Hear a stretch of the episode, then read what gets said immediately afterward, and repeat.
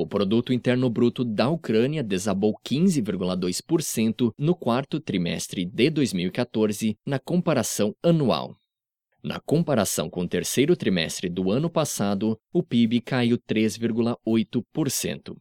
A economia da Ucrânia tem sido atingida por um ano de problemas políticos e guerra que deixaram a ex-república soviética à beira da falência.